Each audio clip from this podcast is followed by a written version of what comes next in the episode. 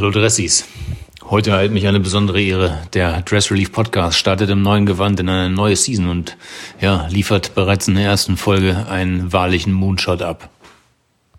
Heute zu Gast ist ähm, Henne, aka R2, aka Mr. Humble, eine Person, die vor locker 20 Jahren Streetwear bereits durchgespielt, gelebt und mitgestaltet hat.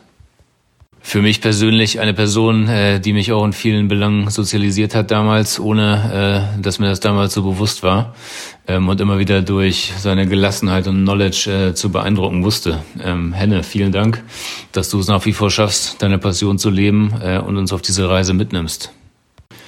Aber jetzt hört selber rein, wenn Henne einen vom Leder zieht und über alte, neue und vergessene Zeiten redet und sich den durchdachten Fragen der Dress Relief Fachredaktion stellt. Liebe Grüße vom Team Dauerfeuer und alles Liebe, wo auch immer ihr diesen Podcast hört. Wir lieben euch.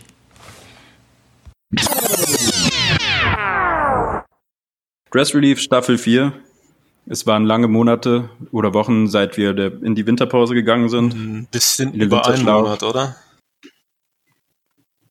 Ja, zwei sind es, glaube ich, schon gewesen. Also die letzte reguläre Folge war, glaube ich, im November.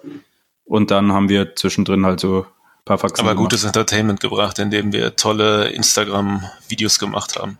Deswegen, die kann man sich auch noch gerne anschauen. Sorry, bitte rede weiter. Tut es.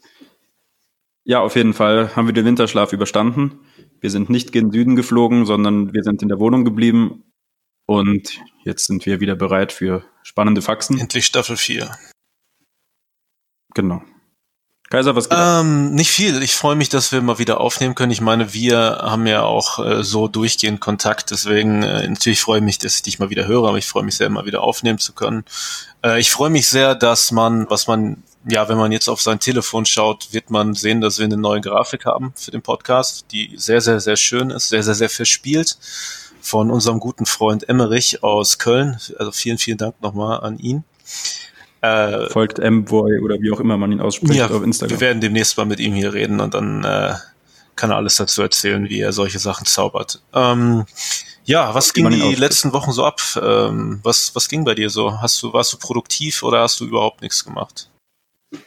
Ich habe viel daheim rumgehockt, habe mich gefreut, dass es schön schneit. Ich war ab und zu mal in irgendwelchen Parks oder im Münchner Umland und habe die Hut erkundet, aber an sich habe ich die meiste Zeit zu Hause auf dem Sofa verbracht. Ich habe viel Zeit bei, bei dir? Clubhouse verbracht, der neuen Super-App, die jeder nutzen sollte. Wobei ich vorhin schon mit äh, in einer Gruppe mit David Wong war, die davon handelte, ob Clubhouse inzwischen tot ist. Aber ähm, ich weiß es noch nicht. Wir werden dem Ganzen noch mal eine Chance geben. Mhm. Ich habe bis jetzt an zwei Calls aktiv teilgenommen. Einmal habe ich da nur erwähnt, dass ich Dschungelcamp schauen muss und bin wieder raus. Und heute hatte ich dann ein Meeting und bin dann auch sofort wieder Ja, raus. das ist Aber meistens. kommt ja noch ein großer Durchbruch. Tatsächlich so. Ich wollte eigentlich auch vorhin, als ich eingeladen wurde, nur sagen, dass ich eigentlich Vikings schauen muss und dann raus, aber dann habe ich mich da ein bisschen, bisschen äh, verplappert. Mhm. Ansonsten, ähm, ich bin sehr, sehr stolz über folgende Sache. Wenn man Internetzugang hat, was der meiste, was die meisten Hörer haben, schaut doch mal auf High Snobiety vorbei, denn sowohl ich als auch unser Gast, den wir heute haben, wir sind da in einer sehr schönen Kampagne namens äh, Berlin Berlin oder für den äh, für den englischsprachigen Hörer Berlin Berlin gefeatured ähm, mit tollen Fotos von uns. Äh, ansonsten, ja, ich habe Silvester gefeiert und zu viel Bohle getrunken. Ich habe mir in den letzten Tagen sehr viele, ähm, weil ja die Fashion Week halt ausfällt, hm, man kann ja nicht reisen, aber ich habe mir sehr viele Videos von verschiedenen Kollektionen angeschaut, was echt interessant ist. Denn für gewöhnlich treibe ich mich nicht auf Louis Vuitton Modenschauen rum, aber ähm, dieses Video, was ich dir auch geschickt habe, wo du Banause auch sagst, du hast kein Interesse, es dir anzuschauen, es ist wirklich, Nö, wirklich gut. Wenn man sich für coole Sachen interessiert, coole Musik mag, wenn man Most Def mag, sollte man sich das anschauen. Und ähm, definitiv auch nochmal das Video der großartigen Marke Casablanca. Aber genug davon geredet. Ähm, wir haben Aber meinst du wirklich, man muss es sehen? Also ich würde, ich gucke es nur Ach, wegen Most Def, nur unser, wegen Most Def. Unser Gast ist schon im Studio. Äh, ja, tatsächlich meine oh. ich, man muss es sehen, weil auch wenn ich äh, generell alles, was irgendwie Off-White äh, mäßig ist, also wo Virgil Abloh seine Finger im Spiel hat, aus Prinzip immer ein bisschen kritisch beäuge, ist das schon echt geil gemacht. Also sehr viele Anleihen einfach an sehr interessante schwarze Kultur, Jazz, natürlich Most Def dabei. Die Klamotten sehen tatsächlich gut aus, denn seltsamerweise gibt es nicht nur diese All-Over Louis Vuitton Sachen, die man auf verschiedenen Fitpics im Internet sieht, sondern auch ganz interessante Sachen. Kann man sich mal angucken, ist, ist gut, sollte man machen. Aber weil wir jetzt schon äh, hier gespoilert haben, dass wir einen Gast haben, ähm, ja, wir haben heute einen Gast da. Ähm, wie kann man ihn bezeichnen? Ich bezeichne ihn sehr gerne neben äh, als einen sehr, sehr guten Freund, eine lebende Enzyklopädie. Sebi, was ein Blogger der ersten Stunde. Blogger der ersten Stunde mit einem eigenen Blog auf hypebeast.com. Damals, als das alles losging. Hm. Der Mann, der den schönsten Schmuck trägt. Und unser erster Gast mit einer eigenen Nike-Kollabo. Ähm, genau, unser erster Gast mit. Ja, da habe ich auch eine gehabt, aber das ist, ich weiß nicht, ich finde es alles nicht so aufregend. Also ich meine, das ist schön, dass das alles, alles da war, aber das ist jetzt nicht so, dass ich jetzt äh, deswegen äh, fahre ich auch kein Porsche. Ja, ja. Kommt vielleicht. Kommt vielleicht. Noch, ne? Ich hoffe es ja. Schauen wir es mal. Henrik, beziehungsweise äh, ich darf dich Henne nennen. Ich werde dich jetzt auch einfach weiter hier Henne nennen. Ähm, Klar. Sehr, sehr schön, dass du hier Hab bist, mein guter Freund. Bekannt unter dem Namen A2, dem, dem Streetwear-Freund. Ja, möchtest du dich vorstellen? Ja, das, du hast schon alles gesagt. Ich bin A2. Fertig. Okay. Folge vorbei. Das war eine weitere Folge von Dress Relief. Ich hoffe, ihr hattet ja. Spaß dran. So Nein, schnell geht's, so, so kann's gehen. Du wirst ja wohl irgendwie zwei, drei Sätze finden, um dich vorzustellen. Ja, aber ich weiß nicht, zu meiner Person ist nicht so viel zu sagen, finde ich. Also ist, ich finde mich nicht selber so interessant, dass ich sagen müsste, ich bin der heiße Typ und ich mache hier, ich habe einen Schuh gemacht, ich habe das ist, ich, das ist mir alles so, das ist mir immer ein bisschen viel. Weißt okay. du, ich meine? Das ist wenn, immer wenn so. Du wär, würde ich den, würde ich das Haus nicht verlassen, nicht weil gerade draußen Pandemie ist, sondern ich würde das Haus einfach nicht verlassen, weil ich den ganzen Tag einfach vorm Spiegel stehen würde und denken würde, meine Fresse bin ich ein cooler Typ.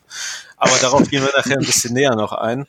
Ähm, ja, dann beginnen wir am besten direkt mit den interessanten Fragen, die wir haben. Wir haben auch ein paar Fanfragen, die wir später noch einbauen werden. Aber beginnen wir mit der wichtigsten Frage für den lieben Sebastian. Äh, Sebi, stell deine Frage. Seit Folge 1 immer wieder ein Highlight in jeder Episode ist die Antwort auf diese Frage. Wie viel ist dein Outfit wert? Mein Outfit? Generell ist Moment, immer einfach, was du anhast. So, das mit dem Geld ist uns Nein, also Kaiser, ich wurde, Kaiser, ich wurde schon persönlich von Dressies angesprochen, dass sie Interesse daran haben zu erfahren, was die Sachen kosten. Ja, Deshalb also gut, meine, meine Birkenstocks, die ich anhabe gerade, haben, glaube ich, irgendwie 75 Euro gekostet. Welches Modell denn? Äh, Boston.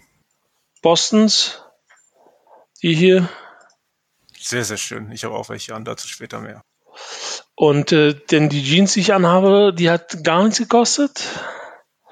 Aber die ist auch uralt und das ist meine Lieblingsjeans. Und die habe ich bestimmt schon viermal um die ganze Welt getragen. Und die ist auch so kaputt und so zu Tode gerockt, aber ich liebe die einfach. Ich liebe die Hose. Die ist einfach wirklich tot, tot, tot, totestens. Emotionaler Wert 3000 dann halt. Emotionaler Wert ist 50 Millionen. Wirklich, ohne Scheiß. Die würde ich auch nicht für 50 Millionen, würde ich echt nur ungern verkaufen. Okay. Aber das wird dann für einen Porsche reichen. Das würde wahrscheinlich schon locker für einen Porsche reichen. Ja, aber das ist, ich, das, da hängen zu viele Erinnerungen dran, weißt du? Dann kein Porsche für dich. Och, Mano. so knapp. Nee, ähm, weiß nicht, aber denn das T-Shirt, was ich anhabe, hat, äh, glaube ich, ist von äh, Uniqlo, hat 19 Euro gekostet. Das war's. Was trägst du auf dem Kopf? Du kannst uns äh, erzählen, dass du nichts auf dem Kopf hast, denn wir sehen dich im Video. Ja, stimmt. Das ist, ist ein Hut, der hat, glaube ich, bei äh, im Laden kostet 39 Euro. Schmuck? Äh, ist ein Geschenk gewesen. Schmuck ist äh, eine, eine gute Kette von einem guten Freund und äh, ein Buddha, den ich immer um, den ich immer um habe, immer. Und dazu habe ich noch zwei, äh, drei Ringe um. Das ist, äh, das ist ein, ist ein Ring, der, da steht drauf, des einen Brot, des anderen Tod. Okay, und das, das den kann man, geil. das ist so ein, das ist geil. Und das andere heißt, das steht drauf Fortuna Fortis. Das heißt, das Glück ist mit dem Tüchtigen. Und die sind handgemacht von einem Freund von mir für mich sozusagen. Und dann habe ich noch einen Stüssi, einen uralten Stüssi-Ring um. Äh, äh, live long, stay prosper. Nee. Live large. Live large steht da drauf. Das ist alles, was drauf steht. Finde ich großartig. Ich kann deine Hose also, nicht sehen, aber da sie so viel wert ist, würde ich sie definitiv auch tragen. Ich weiß nicht, aber die wäre garantiert einen Zack zu groß. Ich, äh, wohingegen ich ja schmale, nicht gebärfreudige Hüften habe, habe ich ja. irgendwann angefangen zu beschließen, dass Hosen nicht zu groß sein können. Dafür gibt es ja schließlich Gürtel. Naja, ich finde es großartig, was du trägst. Ähm, Sebi, was, was trägst du heute? Ich trage Adiletten. Homeoffice ist halt mein Ding. Socken aus, äh, ich hab's vergessen, das sind so, so warme Socken auf jeden Fall aus so einer verrückten Wolle. Ähm, eine Carhartt Newell Pant, das ist die beste Hose, die hat der Paul mir verkauft. Liebe Grüße an ihn, weil er abgenommen hat und nicht reinpasst. Er hat sich die falsche Größe bestellt und mir dann gegeben. Und einen Starter New York Yankees Pulli von 98 von der Meisterschaft. Oder wie Haftbefehl sagen würde, New York Junkies. Und das war. Das ist das, was ich heute anhabe. Und du? Ähm, ich trage heute etwas, was für mich auch einen sehr, sehr großen emotionalen Wert hat und deswegen möchte ich ganz kurz einen Shoutout geben an meinen neuesten, liebsten Instagram-Online-Shop, nämlich Rares für Bares. Großartiger Name übrigens. Ähm, kurze Vorgeschichte dazu. Vor wir haben jetzt 2021. Vor 22 Jahren wollte ich mir gerne ein T-Shirt kaufen. Damals habe ich natürlich noch zu Hause gewohnt. Dieses T-Shirt ist das erste Merchandise-Shirt, das es von äh, dem King of Rap von Cool Savage jemals gab. Damals noch über den Online-Shop von Put a Needle to the Records, seinem ersten Label erschien. Ähm, das habe ich jetzt endlich gefunden. Damals konnte ich es mir nicht kaufen, auch wenn es nur so 20 Mark gekostet hat. Denn dort ist äh, so eine Zeichnung drauf von einem Typen, der einen Mittelfinger zeigt. Und das konnte ich meiner Mutter nicht zumuten. Aber jetzt, wo ich nicht mehr zu Hause wohne, seit einiger Zeit, habe ich es endlich gefunden. Ich habe es wirklich seitdem haben wollen und ich habe es in diesem Online-Shop gefunden. Bin da sehr, sehr glücklich drüber. Äh, dazu trage ich eine äh, Being Hunted Mütze die ich dem lag leider in den Trockner gesteckt habe, weil ich wollte, dass sie ein bisschen kleiner wird und jetzt ist sie, also ich werde sie wahrscheinlich während des Gesprächs noch abnehmen, weil ich langsam Kopfschmerzen kriege. Ja, ey, ich bin, was Mützen angeht, ich bin total behämmert.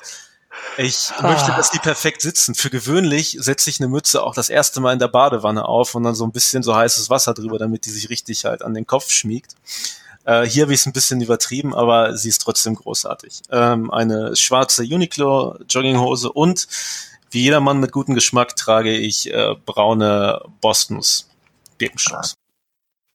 Dann habe ich leider keinen guten Geschmack, da ich Adiletten Ja, leider. Aber wir haben dich trotzdem Kann gerne hier bei uns im Podcast zu Gast heute. Schön, dass du da bist. Dankeschön. Hier bin ich. Ähm, lieber Henne, wann hast du angefangen, dich für Streetwear slash Street Culture zu interessieren? Wenn ich fragen darf. Musst du leider nochmal sagen, weil es gerade gerade schlechte Verbindung. Wann hast du angefangen, dich für äh, Straßenmode beziehungsweise Street Culture zu interessieren? Also ganz ehrlich, es hat angefangen mit meinem allerersten T-Shirt, was ich mir gekauft habe, das, was damals 40 D-Mark gekostet hat. Also kein Scheiß, 40 Mark war damals die Welt. Und ich meine, so, das war mir alles egal. Und da habe ich mir das T-Shirt gekauft. Das war ein Lester Kasai Sims Lester Kasai T-Shirt. Was genau ist diese, das? Das ist so ein, da ist so ein, so ein Splat drauf. Das ist als, als wenn du mit einer Fliegenklatsche eine Fliege so ausklatscht und dann ist einfach nur so ein Splat drauf und dann steht so Kasai drin. Mhm. Das war ein japanischer, also ein japanischer Abstellung Skateboardfahrer. Damals auch eine, eine legendäre Größe gewesen und das, das hat mich so stolz gemacht, dieses T-Shirt zu haben und ich bin damit rumgelaufen, als ob ich habe, meine Mutter musste es waschen, jeden Tag, also jeden Tag musste es gewaschen werden, damit ich jeden Tag frisch anziehen kann. Also jeden nächsten Tag. Das ging nicht anders. Ich habe es jeden Tag getragen bis aufs Blut runter und das habe ich dann, glaube ich, nach sechs Jahren oder so, habe ich in die Ärmel abgeschnitten und dann ist es so locker an mir runtergehangen. So. Und dann hat es einfach so, dann war das einfach so. Und seitdem war das immer, dann habe ich immer T-Shirts gekauft von Gordon Smith damals, die ersten, die ich da hatte. das war, da, da hat meine Mutter mit mir noch zusammen äh, äh, Knieschoner gekauft bei, bei Titus. In welchem Jahr war das? Das war schon echt abgefahren. Es war schätzungsweise 86. Also ein Jahr vor meiner Geburt, also schon lange her. Du bist Ja, auf jeden ja. Fall länger im Game. Es, äh, es kann sein, dass ich ein bisschen älter bin als du. Ja, das ist richtig. War Titus damals der einzige? Nee, nee es, war, es gab in Berlin bei uns gab es so ein paar einzelne Leute, die haben dann auch so Sachen verkauft, wie so ein paar Knieschoner, Ellbogenschoner und so. Und dann, die hast du immer rausgefunden, wo die, wo die denn waren. Der eine war dann da, dann musstest du wieder dahin fahren und dann hat dir der ein paar Vans besorgt aus Kalifornien direkt, ein paar echte Vans und bist du ausgerastet und hast aber auch acht Wochen drauf gewartet, bis die kamen. Bist durchgedreht, wenn er kam und hatte dann ein paar Vans für dich dabei und bist echt äh, durchgedreht, wirklich. Und die Vans hast du dann auch so lange getragen, bis sie von den Füßen geschält worden sind. Also das ist, du bist, du hast nicht einfach so locker mal ähm, deine Vans, so, haha, ich brauche noch ein paar und noch ein paar und noch ein paar, sondern du hast ein paar Vans getragen und zwar über den ganzen Sommer. Das war schon echt wahnsinnig. Das kann man sich heutzutage überhaupt nicht mehr vorstellen, aber Nee. schon, schon real auf jeden Fall. Ähm, dein Name ist Atu. Also wie du dich Ja. nennst. Dein Name ist Atu. Ich gehe davon aus, dass das äh, etwas mit Krieg der Sterne zu tun hat. Ist das richtig? Absolut. R2D2. Genau. Ähm, jeder, der dich persönlich kennt oder schon mal das Glück hatte, dich zu Hause zu besuchen, weiß, dass du eine sehr große Sammlung an allen Dingen hast, die in irgendeiner Art und Weise cool sind. Ähm, was hat Star, was hat Star Wars oder ich sage immer gerne Krieg der Sterne, weil ich halt auch alt bin. Was hat Krieg der Sterne für eine Rolle in deinem Leben gespielt? Eine sehr große. Also Krieg der Sterne war für mich einer der allergrößten Filme, die damals gestartet sind, weil es der einzige Film war, der, in dem mein Vater mit mir zusammen war. Mein, mein Vater war nie mit mir im großen Kino oder so, aber in dem Film war er mit mir und wir waren beide zum selben Punkt genauso geflasht. Also mein Vater war geflasht und ich war auch, meinte so, ey, ich habe gerade gesehen, was ich, ich muss. Du hast doch gecheckt, oder? Ich werde jetzt Jedi-Ritter, Papa. Das ist, tut mir leid, aber das geht nicht anders. Und er so, ja, nee, ich verstehe schon. Also das, äh, du wirst Jedi-Ritter, ja klar, klar, klar. Aber das war halt echt, das war unglaublich. Du bist rausgekommen nach anderthalb oder zwei Stunden äh, Film und du warst in einer wirklich anderen Welt. Du warst einfach absolut von allen entfernt in, einer anderen Univer in einem anderen Universum und da konntest plötzlich, also ich habe noch Fotos von mir, wo ich äh, ja, mit, äh, mit so einem Lappen über mir und einem grün angemalten Besenstiel in die Schule gegangen bin und meinte so, ja, was immer ihr sagt, ist mir doch scheißegal. Und der nächste kriegt einfach Kloppe von mir. So sieht's aus. Welcher Teil war das? Äh, Der erste. Nee, der zweite. Wir haben den zweiten Teil zusammen geguckt. Return of the Jedi. Das ist der dritte. Dritte, nee, der Imperium. Imperium steht zurück. Nee, was haben wir geguckt? Den zweiten Teil, wo äh, äh, Ice Planet Hoth. Ja, ja, Empire, ja. Meiner Meinung nach auch das- der, der allerbeste Teil. Unfassbar. Da, da war ich so fertig. Da war ich echt so, da kam ich raus so, äh, ich muss jetzt hier die Ritter werden. Naja, Ich habe leider mit Episode 1 gestartet, weil ich ja ein Jüngling bin. Mein Und der ist bekannt Das nicht so der Burner. bedauere Ich, Deshalb hat es bei mir noch ein bisschen länger gedauert, bis ich dann die alten Teile kennen und lieben gelernt habe. Die habe ich aber auch mit meinem Vater dann auf Blu-ray geschaut. Na, Quatsch, auf VHS war das. Man, so jung bin ich auch nicht. Aber ich, die Episode 1 bis 3 kann man ja gerne mal unter den Tisch kehren. ja. Hm, Episode 3 ist super. Episode 3 finde ich ganz großartig. Ich habe letzte Woche nochmal angefangen, alle Teile zu gucken. Bin jetzt auch bei Episode 7 angekommen, also beim Erwachen der Macht. Musste mich natürlich sehr durch Episode 1 quälen, weil ich Jar Jar Binks hasse. Aber Episode 3 finde ich ganz, ganz großartig. So, einer der besten Schwert, äh, Lichtschwertkämpfe meiner Meinung nach zwischen Anakin und Obi-Wan. Und einfach, äh, ich weine auch jedes Mal, wenn Order 66 durchgeführt wird. Kein Spaß. Aber naja, aber ich bin ziemlich glücklich, dass man in letzter Zeit sehr, sehr viel gute, gute neue Star Wars Sachen kriegt. Beispielsweise habe ich auch noch mal Mandalorian geschaut. Wobei, Henne, du warst da nicht so Fan von. Der Sebi, du hast es ja auch noch nicht gesehen. Nö, ich würde mich jetzt auch gleich mal kurz hier ausklinken, um nicht gespoilert zu werden. Okay, dann rede ich noch mal kurz nur mit Henne. Äh, Henne, wie fandest du Mandalorian? Ich fand es leider nur so mittel, mittelprächtig. Also ich fand es irgendwie so, es hat mich nicht so vom Hocker gehauen und auch nicht so richtig weggeblasen. Und so, pff, ja, ich, so manche Teile von den Dingern machen so gar keinen Sinn für mich. Manche machen ja, dann wieder ultra Sinn und ich so, ja, ist ja geil, aber Lückenfüller, aber ja. wenn mal wieder irgendein riesiges Monster besiegt werden muss, damit man äh, Hilfe ja. von irgendwem bekommt, aber im Grunde genommen, also alleine, ich habe seit der seit das Staffelende war, das ist ja auch schon ein bisschen über einen Monat her und ja. man kann ja auch, wenn nicht gerade Sevi dabei ist, kann man ja auch spoilern. Aber als ich am Schluss gesehen habe, als dieser einzelne X-Flügler kam, Nee, ich habe Gänsehaut, wenn ich gerade drüber rede. Wahnsinn.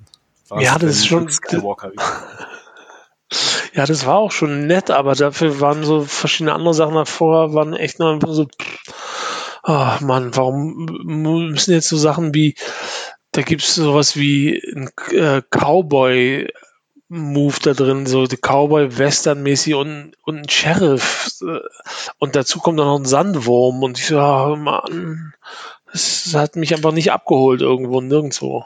Ja, wobei so Sheriff und so Cowboy-Aspekte gab es ja eigentlich immer schon. Ich meine, wen gibt's denn, der mehr Cowboy eigentlich ist als, als ein Han Solo? Und ich bestehe auch darauf, dass Han Solo Greedo als, dass er den, als er, dass er als erstes geschossen hat, so nicht wie das heutzutage in der Special Edition war, dass äh, Greedo schießt. Ich, und George Lucas war ja auch von allen möglichen Sachen beeinflusst. So, der hat viel bei Akira äh, Kurosawa Filmen äh, sich ein bisschen abgeguckt. Der hat ein bisschen bei Flash Gordon geguckt und auch ich fand auch schon mit diesen Settings so Planeten wie Tatooine, die halt so aussehen wie irgendeine Stadt aus einem Sergio Leone Film. Ich fand das schon immer ganz geil. Aber jeder hat, jeder hat seine Meinung. Ich, suggeriere, ich suggeriere mal Sebi, falls er nach oben guckt, dass du, ja, er kann wieder rein. Du darfst wieder rein, Sebi. So, ich bin wieder da. Hallo Sebi. So, viel Spaß, wenn du es bei Gelegenheit mal schaust. Was, was habt ihr gespoilert? Ach, wir haben nur äh, das Ende verraten. Okay. Naja, ähm, gut. Äh, würdest du sagen, weil äh, man seit jeher finden sich ja auch immer wieder irgendwie Krieg der Sterne Anleihen bei Klamotten wieder. Ich meine, bevor ich richtig angefangen habe, mich für in Anführungszeichen richtige Streetwear zu begeistern, gab's schon, habe ich schon irgendwelche Echo Star Wars Sachen getragen und so. Warum glaubst du, dass das eine große Rolle spielt in der Modewelt? Warum finden da immer wieder so Anleihen statt? Das ist genauso wie, wie lange gibt's denn schon Sachen, ist immer so das Gut gegen Böse. Das ist immer das Gute gegen das Schlechte, das Helle gegen das Dunkle. Das ist einfach, das ganze, der ganze Leben lang wird, wird es äh, auftauchen. Das wirst du immer wieder sehen. Welche Klamotten sind denn böse und welche sind gut? Naja, also böse sind zum Beispiel die, die, die ich für mich böse finde. Also, also ich will da auch jetzt gar keinen Namen nennen oder so, aber das sind einfach so Sachen, die sind für mich, das, da habe ich so Ambitionen und sage so, guck darauf und denke so, oh, das Label, puh, nee, das muss echt nicht sein, tut mir leid. Und da findet leider in mir, in meinem Kopf eine so Sache statt, dass ich sage, auf keinen Fall, ist nicht ein No-Go. Und es ist genauso wie, als wenn ich sagen würde, Stussy ist einfach für mich schon immer, immer leider ein, einer von den Guten gewesen. Sean war schon immer einer von denen, der das Richtige gemacht hat, auf der richtigen Seite stand und hat es leider dann aber auch an die, äh, an die Leute mit der bösen Macht verkauft. Ja, Yoda ist auch irgendwann ins Exil nach Dagobah gegangen. So, Meine ähm, Meinung. Irgendwann muss man sich vielleicht leider zurückziehen. Ähm, Erfahren, welche Filme dich beeinflusst haben. Und in Sachen Popkultur gibt es ja eine Sache, die mindestens genauso wichtig ist wie Filme. Und das ist die Musik. Gibt es irgendwelche Musiker, die dich beeinflusst haben? Bist du vielleicht sogar selber musikalisch? Oder du bist ja auch ein DJ. Findest du Musik ganz doof? Ja. Welche Rolle spielt Musik für dich in deinem Leben? Bin Wie ich hat auch. Dich das beeinflusst? Wie hat dich das beeinflusst? Nämlich hat beeinflusst, dass bei uns in Berlin gab es äh, einen super guten DJ und der hatte einen Plattenladen. Und zwar war das äh, Alex von Such a Sound und der ist dann auch viel später ist er dann auch ein super Freund von mir geworden und ich habe auch immer ewig lange bei den Platten gekauft, ohne Ende und hatte Platten, Platten, Platten, Platten, Platten, Platten, Platten, Platten, Platten. Und ich fand es immer geil, dass, dass, ich, dass man, dass ich die Musik dann eben auch immer noch hören kann, dass ich die mit nach Hause nehme, eine Platte auflege und sage, ey, voll geil, voll geiler Tune, den müssen wir einfach. Und dann hat Alex, dieser Alex, hat mich dann einfach mal mitgenommen und gesagt, ey, Hände, ich find's geil, wenn du heute mal Abend mal mit mir zusammen auflegst. Und ich so, Alter, bist du bescheuert? Ich kann gar nicht auflegen. Also ich weiß nicht, wie das geht. Ich weiß, ich kann nur Platte an, Platte aus, kann ich, ja. Das kann ich sogar sehr gut. Platte an, Platte aus. Dann die nächste Platte.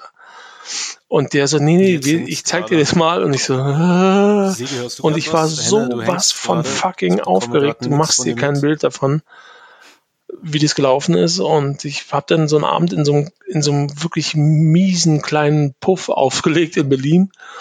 Und da habe ich aufgelegt, wirklich als ob es um mein Leben geht. Und das war dann aber auch sehr schön, weil ich habe dann irgendwie auch nur Songs gespielt, die wo ich dann wusste, die gefallen mir, auf die habe ich Bock und die, auf die, ich habe auch auf die Bock, laut zu hören.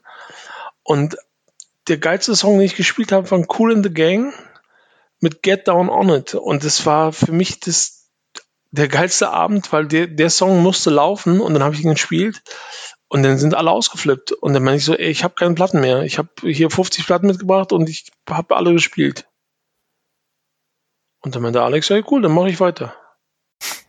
Hat das denn damals, äh, war das eine bestimmte Musikrichtung? Hat, oh, wie man schon mitbekommen hat aus verschiedenen Antworten, du bist Berliner. Ich habe auch, ähm, nachdem ich noch ein bisschen im Internet recherchiert habe, unter anderem äh, auf der Website des Neuköllners ein Interview mit dir gelesen, das glaube ich hieß, äh, erst wurde geguckt, dann gab's Hauer oder so, darüber wie es ja. früher in Berlin war. Spiel, hat das Berlin ist, bei deiner Entwicklung eine große Rolle gespielt?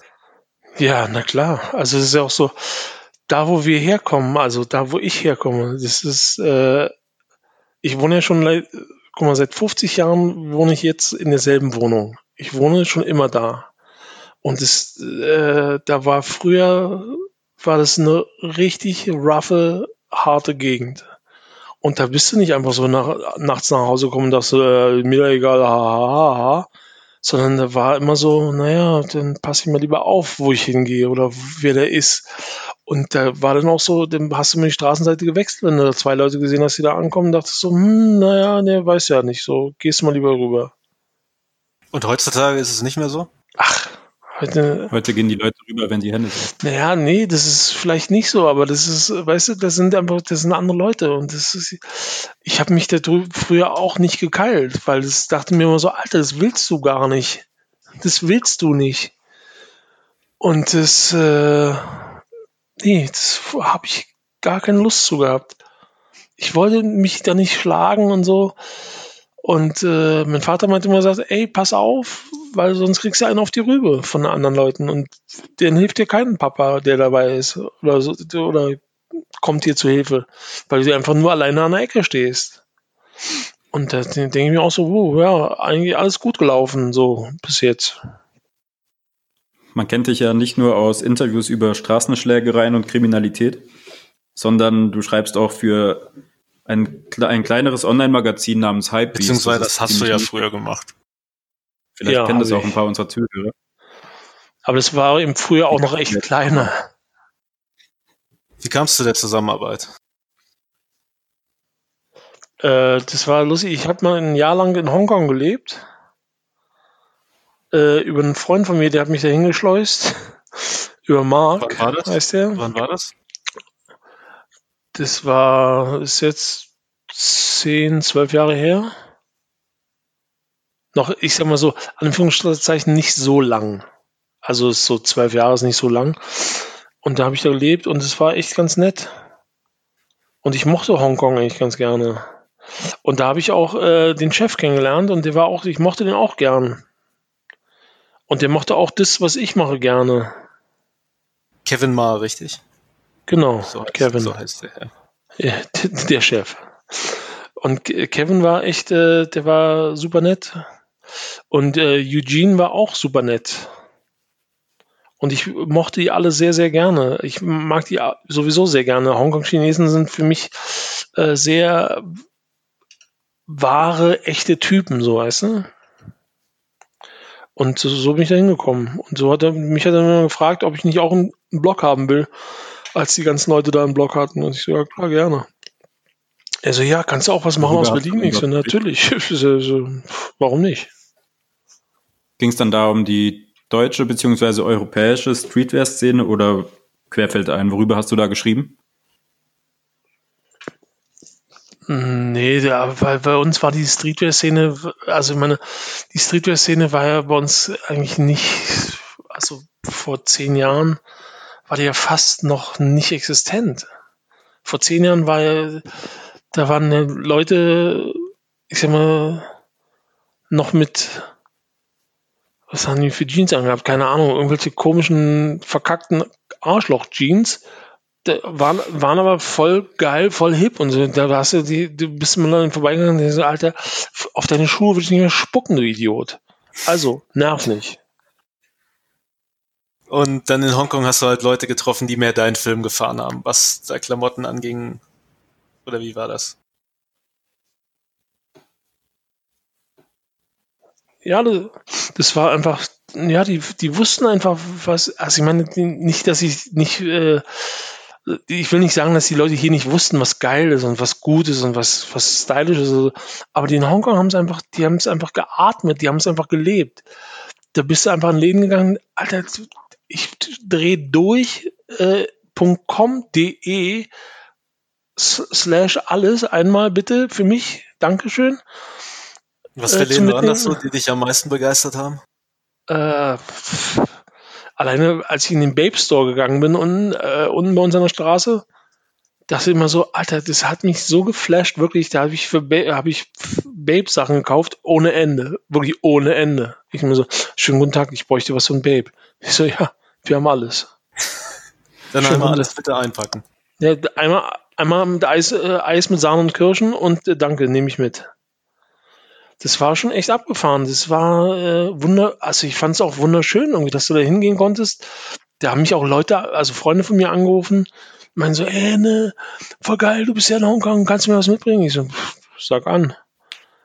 Ich so, ja, das, das, das und das und das. Ich so, Alter, du weißt schon, dass es auch Geld kostet. Er so, ja, ja, schicke ich dir sofort raus.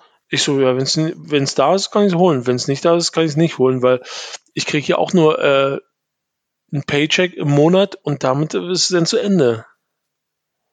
Aber war das da auch, war da auch schon Wenn so. Wenn man einmal alles bei Babe gekauft hat, ist nichts mehr übrig. Ja, genau. Aber war da, war da dann damals auch schon so ein Run drauf, dass die Sachen halt sofort weg waren? Oder war es da halt echt noch? Alter, da sind die, die du, guck mal, in Hongkong ist so, da gibt es, da gibt es das Milk Magazine, ja? Ja. Yeah. So, das Milk Magazine vor zehn Jahren, musst du dir vorstellen, wie, das ist sowas wie der Neckermann-Katalog, für Leute, die was Geiles wollen. So. Was wollen die also Geiles? Naja, ich sag mal, die wollen irgendwie, da kommen von X-Large, kommen plötzlich mal raus brandneue T-Shirts. Einfach so, das hört sich jetzt nicht aufregend an, aber T-Shirts, okay. Dann sagst du dir so, okay, dann überlegst du dir, da kommt donnerstags immer raus dieses Magazin. Damit du am Samstag rausgehen kannst und alles kaufen kannst, was du in dem Magazin gelesen hast. Also du so weißt wie also, heutzutage also, Blogs halt sind. Ja, du hast also dieses Magazin unterm Arm und gehst damit am Samstag einkaufen nach diesem Magazin. Du, du sagst einfach so, ich will das, das und das und das und das und das und das. Und wenn ich noch Geld habe, brauche ich noch irgendwas anderes. Gib mal her. Das war so, ich, wenn ich da runtergegangen bin, irgendwas Kleines holen, Schlüsselanhänger von Double Taps. Die sind damals gekommen in äh, Hongkong, weil Double Taps hatte da auch einen eigenen Laden. Und da gab es einen Schlüssel, diesen Schlüsselanhänger, den gab es für, weiß nicht, 39 Euro oder so, also übersetzt. Aber das, der war nach, glaube ich, sechs Minuten ausverkauft. Haben die 1000, 1000 Schlüsselanhänger verkauft. Okay, cool. Nach sechs Minuten. Ich so, naja, gut, das, dann war's das. Du hast ihn halt nicht bekommen. Fertig. Was hast du dort beruflich gemacht in Hongkong? Oder hast du ich, davon gelebt, dass du für Hypebeast geschrieben hast? Nee, ach, davon habe ich überhaupt nicht gelebt. Ich habe äh, für eine Toy-Firma gearbeitet. Ich habe äh, Spielzeug, ich war ähm, äh, was war ich, der, die, nicht Designer war ich nicht. Also doch, na, so halb, halb Designer auch. Und habe so äh, Teile gebaut und habe dann, äh, hab die überwacht, dass sie wirklich gut aussehen. Also, dass sie so gut aussehen, wie wir wollen. Also, äh, wie heißt das? Qualitätsmanagement oder wie? Hä? Qualitätsmanagement. Ja, Qualität, so. also wirklich aber so High-End-Qualität. Wenn ich da eingelaufen für, bin für in was China. Was für Brands waren die, waren die Toys denn? Wie was? Was für Brands waren das? War das so, so Michael Lau Toys? Das, oder? das war weit weg von Michael Lau. Also okay. Michael Lau kannten wir auch, der war okay, aber wir haben die äh, noch beim härtere Toys, also Course Toys hießen die. Heißen mhm. die immer noch. Und die machen echt High-End-Zeug. Also Course könnt ihr, also ist Coarse, könnt ihr euch gerne mal angucken. Das ist einfach, das ist, also Mark macht, designt echt Zeug, das ist wirklich out of this world.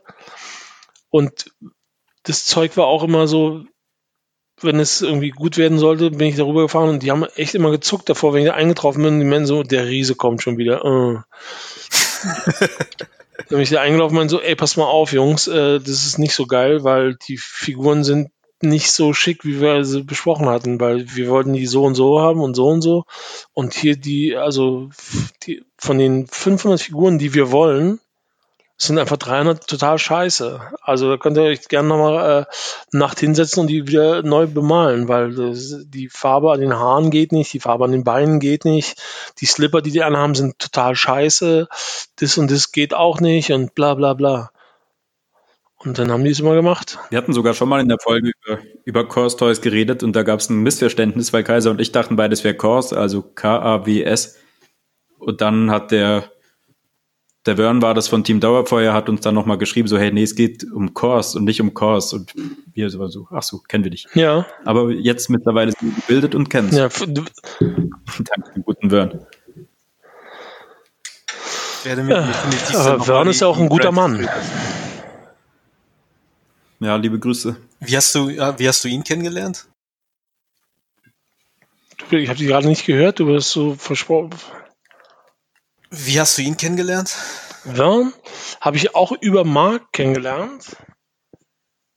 Der hat nämlich damals in äh, Hannover gearbeitet und hat mir damals einen Brief geschrieben und meinte so, ey Henne, das finde ich voll cool, was du machst, weil ich habe damals hab angefangen, äh, so ein paar Toys mir zu bestellen, aus Hongkong lustigerweise auch.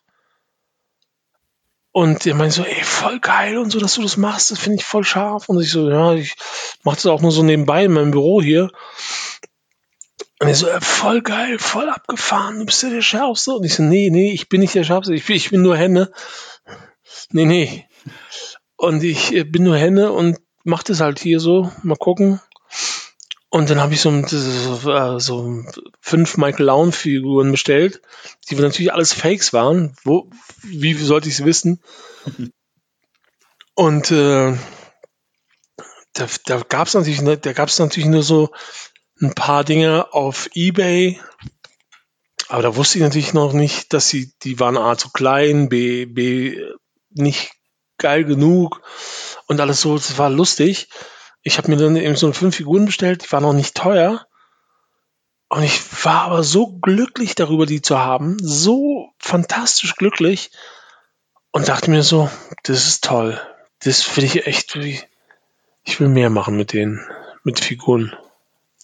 Ich habe dir ja schon mal meine äh, meine Fake Bassing Ape Toys gezeigt, die ich auf die ich auch sehr sehr stolz bin, denn ich habe mich 2000 2010 oder so mal ähm, auf einer Busreise von Ecuador nach Peru befunden äh, beziehungsweise ich nenne es auch gerne die große Fake-Shopping-Reise 2010, weil ich mich da an DVDs dumm und dämlich gekauft habe und an CDs, die irgendwie 50 Cent gekostet haben.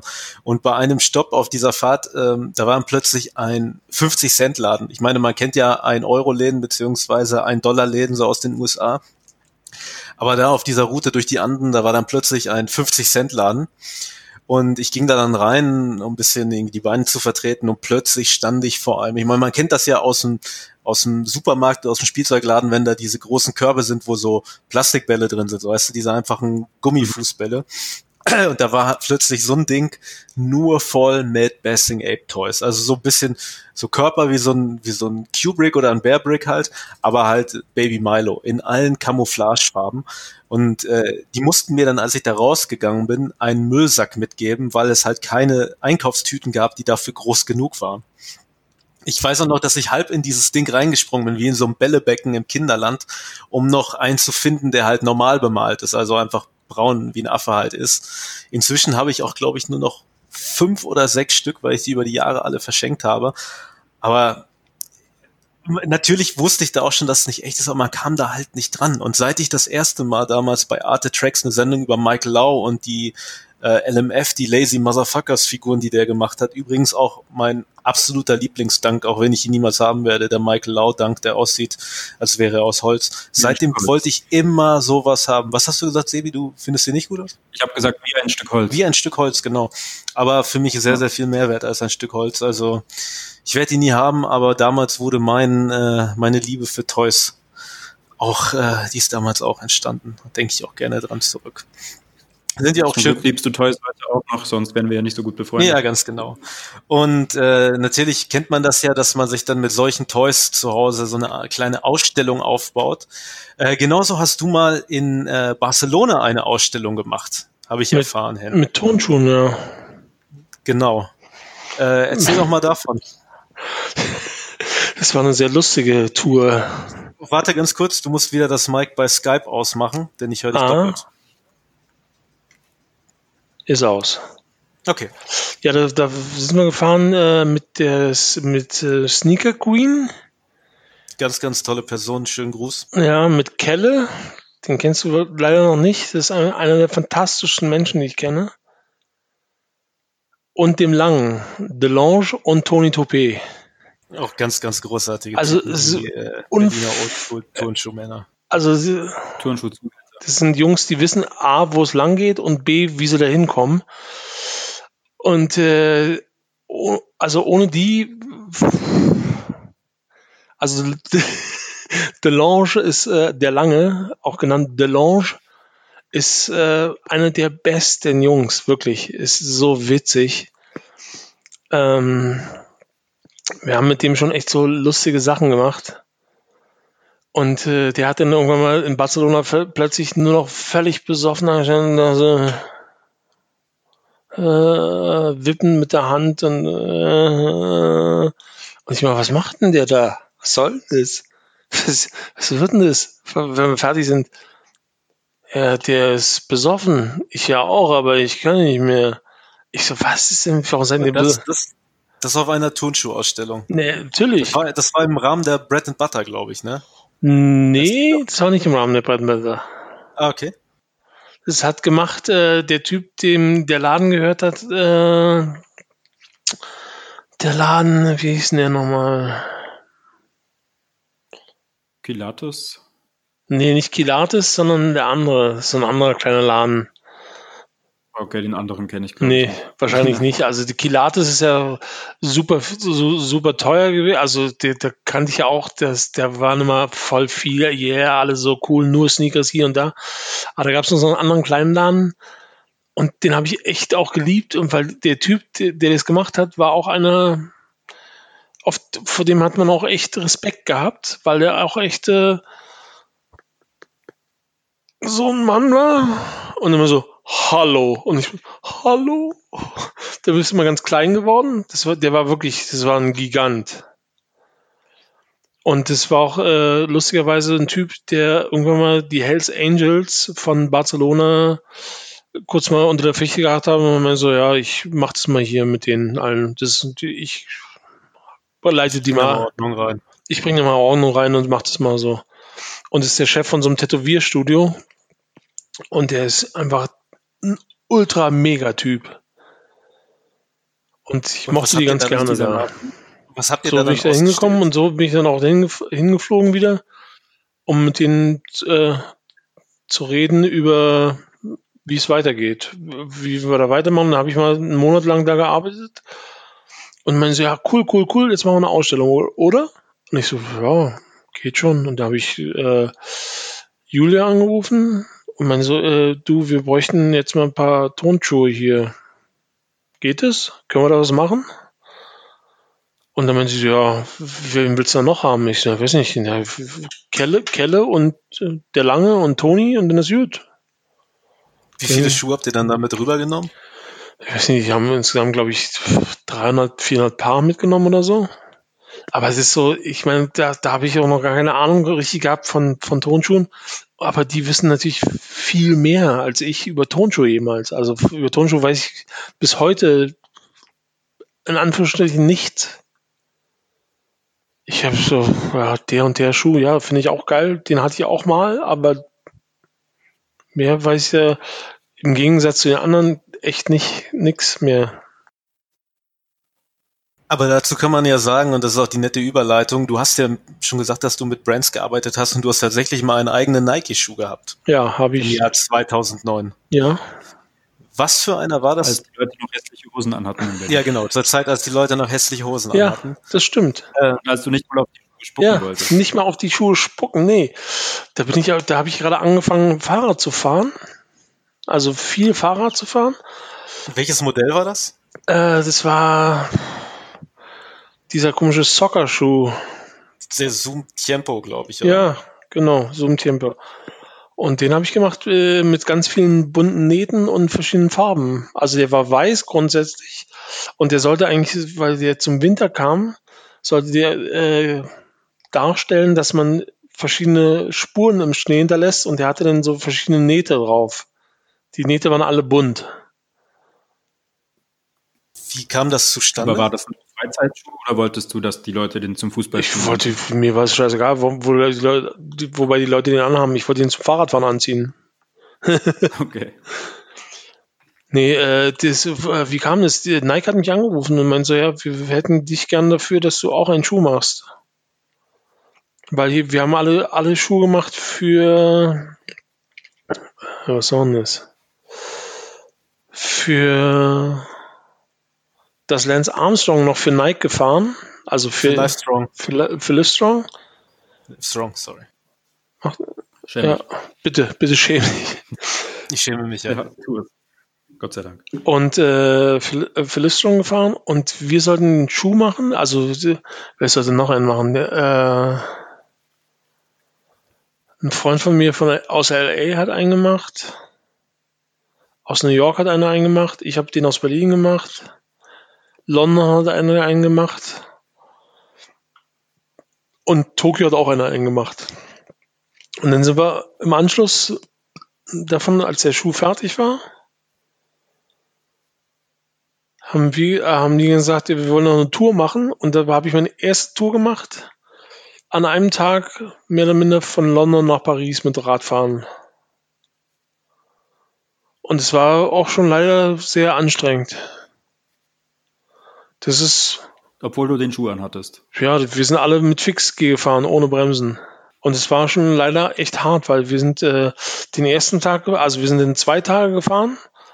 Und den ersten Tag äh, von London bis äh, nach Brighton runter, dann so ein Stück weiter links, äh, nach, von Brighton nach links. Äh, dann haben wir eine Fähre genommen rüber nach Dieppe und von da sind wir dann an einem Tag runter bis Paris. Und ich kann dir nicht sagen, was gemacht hat, aber ich habe in Paris bin ich angekommen, habe den Eiffelturm gesehen und habe geheult wie ein Schwein. Ich habe wirklich geheult wie ein, ich habe hab gedacht, ich habe sowas noch nie erlebt. Ich bin da angekommen und dachte so, das kann nicht sein. Ich bin gerade von London nach Paris mit Fahrrad gefahren. Bin ich bescheuert? Das kann doch nicht wahr sein. und ich habe wirklich, ich habe das, ich habe das, habe das dann erst gesehen, dass richtig, dass ich da bin. Und es war schon echt wunderschön. Seid ihr durch diesen Tunnel gedüst? Nee, mit der Fähre. Bewerkstelligt. Ach so. Ja, trotzdem. Das heißt, trotzdem ist auf jeden Fall super krass. Ich fahre ja nur so ein komisches Damenrad, ich kann mich da überhaupt nicht reinversetzen. Ich bin, seit ich Führerschein habe, nicht mehr Fahrrad gefahren, außer das Hundreds-Fahrrad, das früher bei uns im Laden hing, wenn nicht viel los war.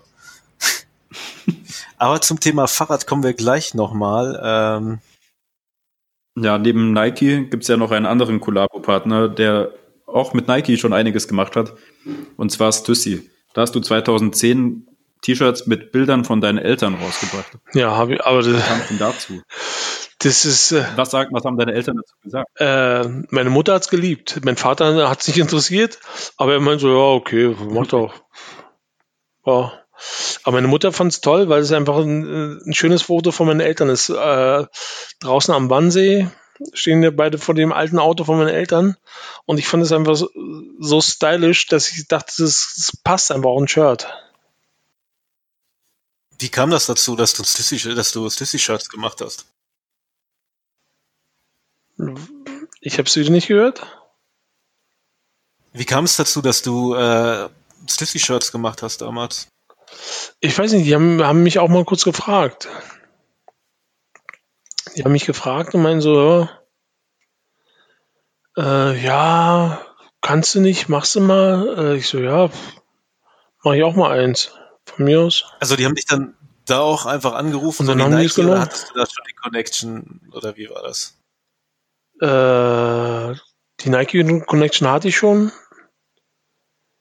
Aber das war, war auch nicht, das war, ich habe schon öfters mal einen Schuh für Nike gemacht, aber die haben dann immer so, ah, nee, jetzt machen wir es doch mit einem anderen Künstler. Und ich so, ja, dann macht das mit einem anderen Künstler. Das ist doch nicht schlimm.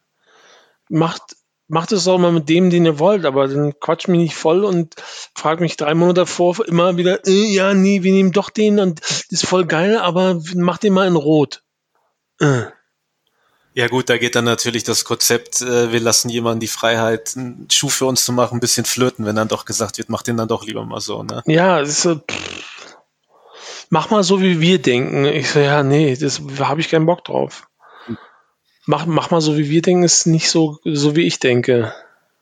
Hattest du da schon Connections zu den Stussy? Also die Stussy-Leute haben dich gefragt, aber du hattest dann ja scheinbar schon Connections zu denen. Ja. Okay, wie kam das zustande? Na, ich kenne den Chef äh, aus Kalifornien. Ah, okay. Und der ist eigentlich auch ein sehr netter Kerl. Ich mag den sehr gerne. Und ich mochte den schon immer gern und wir haben uns öfters mal so unterhalten. Man so, ja, so und so sieht aus, so können wir mal. Ja, das ist Ich aber schon. direkt mal auf grail.com schauen, ob man da vielleicht noch eins findet. Das würde mich sehr interessieren. Ich glaube, davon gab es nur zwölf Stück oder so. Der, der kannst du mir nicht vorstellen. Ja, dann sind sie halt entsprechend teuer auf, äh, auf Grail zu finden. Aber, ähm, Hattest du mit dem, ja, nee, bitte, Sebi. okay, hattest du mit dem Stussy Berlin Chapter Store auch was am Hut? Nee, dafür, damit ein nur, ein Freund von mir was zu tun. Foley. Ich weiß, also der war ja direkt neben dem Civilist, da habe ich sogar noch dieses T-Shirt mit den mit den Menschen in Stussy Collegejacken vor der Berliner Mauer. Aber leider passt mir nicht mehr, weil ich war mal dünner.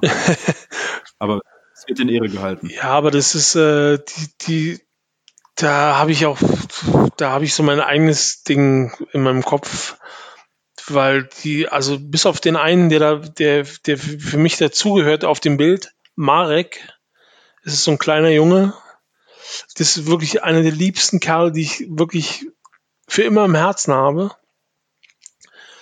Im Gegensatz dazu sind da einfach ein paar wirkliche Hohlfrösche drauf, die da nichts zu suchen haben. Du hast auch mal mit Oakley was gemacht. Ja, ich mache immer noch was mit Oakley. Ich mache äh, immer noch mit Oakley ab und zu Sachen und äh, telefoniere auch öfters mit dem Mann in äh, Kalifornien, obwohl die leider gerade im Total-Lockdown sind. Und deswegen kann er äh, wenig Sachen rausschicken, aber ansonsten mache ich gerne mit den Sachen. Die Oakley ist ja sehr beliebt bei Fahrradfahrern und da können wir auch zu einer unserer ersten Fanfragen kommen, die ich mal eben einwerfe. Ähm, ich öffne sie mal eben ein, eine Sekunde. Nämlich, äh, wie kam deine Passion für Fahrradfahren zustande? Ganz ehrlich, es war 14 Jahre her. Da war ich in Tokio und habe ein Interview gemacht mit Hiroshi Fujiwara. Und das Ding war, dass Hiroshi gesagt hat, ey. Der tatsächlich auch ein Freund von dir ist, ne? Ja. Ich meine, es gibt bei Instagram Bilder, wie ihr zusammen Kaffee trinkt. Ja. Hiroshi ist wirklich, also würde ich wirklich für einen, also einen guten Freund von mir halten, ja. Hiroshi, ja, der ist schon, das ist auch ein super lieber Typ. Aber ähm, das Ding ist halt, dass äh, er meinte so, ey, komm, wir fahren Fahrrad, das ist voll das geile Ding jetzt hier in, in Tokio, alle fahren Fahrrad und du fährst auch. Und ich so, geil, Alter, hast du mich mal angeguckt, du Hirni, Alter, ich bin total fett und unfit. Verstehst du? Ich laufe Vielleicht war das ein Wink mit dem Zaunfall. Und ich so, ich laufe zwei Treppen hier hoch, Alter, und da schwitze ich wie ein Swine. Und er so, na komm, und hat mich eine Stunde lang voll getextet. Ja, nee, los komm, los komm, los komm. Und ich so, ah, Mann. Und bis er mich dann weich gekocht hat und man so, ey, komm jetzt mit. Ich habe hier noch 13.000 Fahrräder stehen. Ich so, ja, sehe ich auch, dass du hier Fahrräder stehen hast. Und man so, komm, wir fahren jetzt runter in Yoyogi Park und fahren jetzt mal eine Runde im Block. Und ich so, pff. Dann habe ich mich so drei, vier Mal wirklich, wirklich schlimm aufs Maul gelegt, weil Fahrrad ohne Bremsen und so. Pff und dann konnte ich so halbwegs fahren damit, aber in Tokio ist es schon echt ein bisschen schwieriger zu, zu radeln. Und dann meinen sie, ja, du musst hier auf, dem, auf der anderen Seite vom Verkehr fahren. Ich so, okay. Ja, okay. Dann fahre ich mal mit dem mit. Doppelt schwer. Und dann bin ich bis nachts um zwei mit dem Fahrrad gefahren und meinte so, Alter, das hat echt Spaß gemacht. War schön. Ja, voll cool, voll cool, voll cool. Kauft ihr auch mal ein Fahrrad? Ich so, äh. bin nach Hause geflogen und habe mir am, also ich bin am Freitag angekommen und habe mir am Samstag ein Fahrrad gekauft. Und seitdem habe ich, danach habe ich mein Auto verkauft, sofort. Okay. Ich hatte auch nur ein. Also das Gegenteil. ja, ich hatte auch nur ein VW Passat irgendwie so, aber das war einfach so, ich brauchte das nicht mehr. Ich, alles, was ich machen wollte, war Fahrrad fahren. Und ich will es auch bis zu dem heutigen Tag immer noch so. Kann ich direkt zur nächsten Fanfrage kommen, nämlich wie viel ist dein Fahrrad wert? Mein Fahrrad ist 13.000 Euro wert. Jesus, meine Güte. Ja, aber das ist einfach so, weißt du, das ist komplett aus Carbon. So. Das hat mir aber ein Freund geschenkt. So, das ist einfach, das ist aber das, das was ich, was es wert sein könnte. So viel wie deine Hose fast. Fast. Mehr, äh, weniger. Da kriegt man eine Menge Hose, äh, eine Menge Fahrräder für die Hose. Ähm, in derselben Frage, in der stand, äh, wie du deine Fahrrad, wie deine Fahrradpassion zustande gekommen ist, ist dann noch die Frage, ist gelbe Goreware ein No-Go? Ich weiß nicht genau, was damit gemeint ist. Weißt du's? Äh, gelbe Goreway? Also. Go Goreware.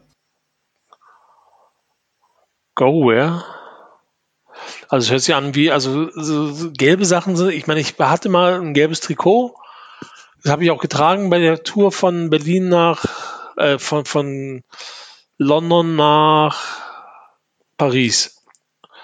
Und das Problem ist nur, dass das gelbe Trikot trägt normalerweise nur der Gesamtführende der Tour de France. Das, da wird schon immer schwierig. Das hm. trägst du nicht so einfach. Weißt du? Das gelbe Trikot lässt du einfach lieber dem, der es äh, wirklich gemacht hat, in den vier, dreieinhalb, vier Wochen Tour de France.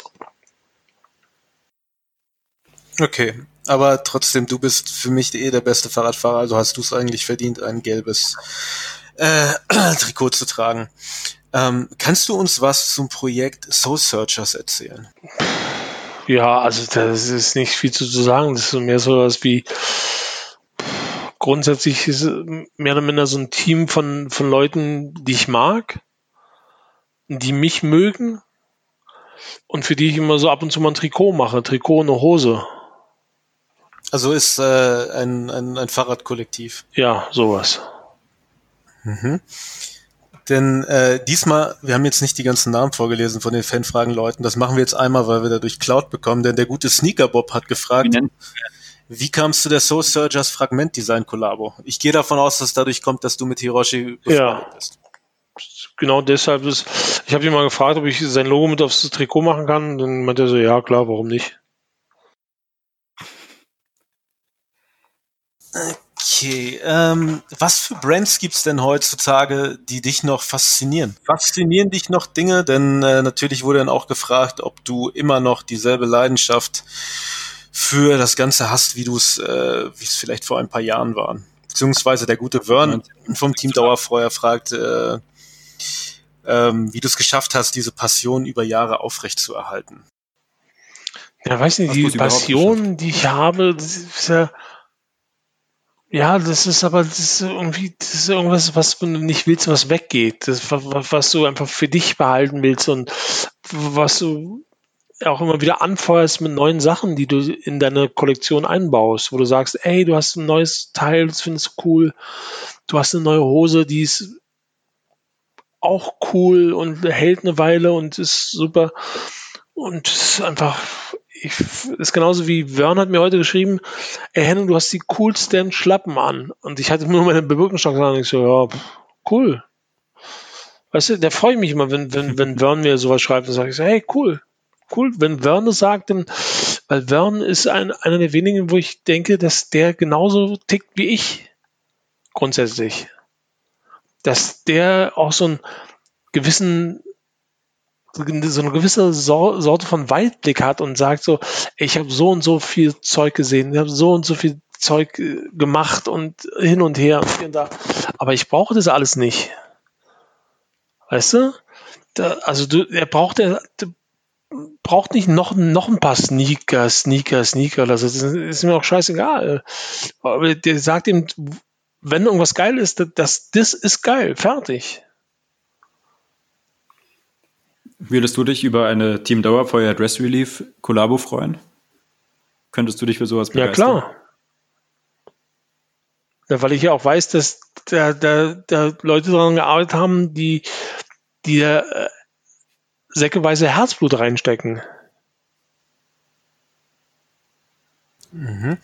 Ähm, würdest du dich darüber freuen oder würde es äh, eine Passion in dir wecken, äh, folgendes Kleidungsstück zu haben? Ein Kleidungsstück, das von Team Dauerfeuer gemeinsam mit uns, mit dem Dress Relief Podcast gemacht wurde? Ja, klar.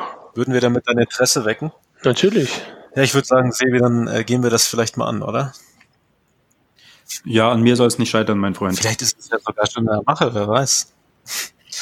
Eine weitere Fanfrage, die ich hier habe, ist, ähm, er soll, er soll die Geschichte seiner Goruskette erzählen. Du trägst seine Goruskette. Möchtest du, beziehungsweise erzähl doch einfach mal dem Hörer, der nicht weiß, was das ist, was das genau ist. Das ist äh, eine Kette, also kannst du doch viel besser erzählen, lustigerweise, oder? Nee, kann ich nicht. Ich habe ja keine. Ich habe meine Kette, die ich habe, die so ähnlich aussieht, habe ich mir äh, in, äh, im Navajo-Gebiet in Arizona gekauft. Ja, das ist natürlich auch sehr Also meins ist das OG-Ding. Nicht das, nach, nicht das Nachgemachte, wie du trägst. Uh, uh, uh, oh, da wird's hart. Da wird's hart, meine Damen und Herren. Ja, immer am Schimpfen. Äh, nee, das Goras ist äh, ein, ein Typ, der auch im Navajo-Gebiet war und sie das da gelernt hat, wie man diese, diese Schmuckstücke macht, herstellt und hat die dann mit zurück nach Japan genommen und hatte auch von den Navajo-Indianern äh, die Erlaubnis bekommen, das zu machen in Japan. Das ist, glaube ich, auch der einzige, die ja. einzige Person, die bei der Navajo aufgenommen wurde, ohne halt da Absolut. Navajo zu sein. Und weil und, ähm, auch, Japaner sind eben echt äh, andere Menschen, sind andere freundliche Menschen. Die können einfach anders freundlich sein vor allem kommst du immer so vor, als hätten sie halt, wenn sie Interesse an was haben, dann ist es halt Interesse 8000. Und dann ist halt, äh, dann will man es halt perfekt machen, alles darüber wissen. Und das ist halt so crazy, weil ich habe mal gelesen, dass er äh, das erste Mal Interesse am Silberschmiedsein bekommen hat, weil er äh, halt nach dem Zweiten Weltkrieg halt in Japan aufgewachsen ist und das, glaube ich, bei GIs gesehen hat und dann immer nach äh, in die USA wollte, um das kennenzulernen. Dann dort aufgenommen wurde im, äh, bei den Navajo und das dann halt mitgebracht hat. Und heutzutage, ich persönlich war noch nie in einem Store, als ich damals in Japan war, äh, war ich damit noch nicht vertraut. Heutzutage würde ich mich, denke ich mal, auch da tagelang vor den Laden stellen und hoffen, dass ich eine bekomme, aber ähm, naja, ist halt auch ein ziemliches Abenteuer. Hast du damals auch tagelang vom Laden gestanden Nein. und musstest dann Reisepass zeigen nee. und Nummer? Nein. Äh, meine, meine Kette hat für mich mitgebracht ein Freund, ein sehr, sehr guter Freund, der jetzt nicht mehr in Berlin lebt, sondern in Düsseldorf. Äh, und da habe ich mich auch so wahnsinnig drüber gefreut. Du machst ja kein Bild davon. Und äh, da war ich jetzt schon zweimal, hatte ich hier schon dran äh, diese weiße äh, äh, Wildlederkette. Und äh, dann habe ich noch mal einmal so diese roten äh, Glasperlen bekommen. Aber jetzt hält sie einfach. Also die weiße Kette hält nicht, hat zweimal lange gehalten, aber nach jetzt, äh, wie lange habe ich die jetzt? Vier, fünf, sechs Jahre. Und jetzt habe ich die. Ich gebe die auch niemals her. Das würde ich auch nicht. Das würde ich auch nicht.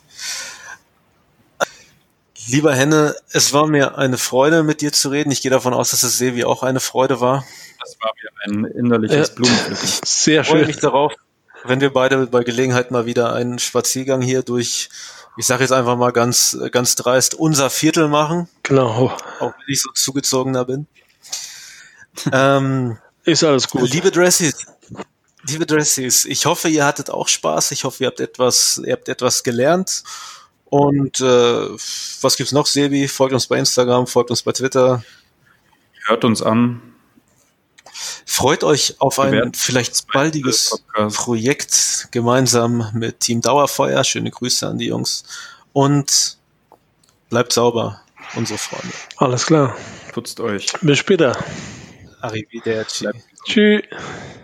Ciao, Sinn.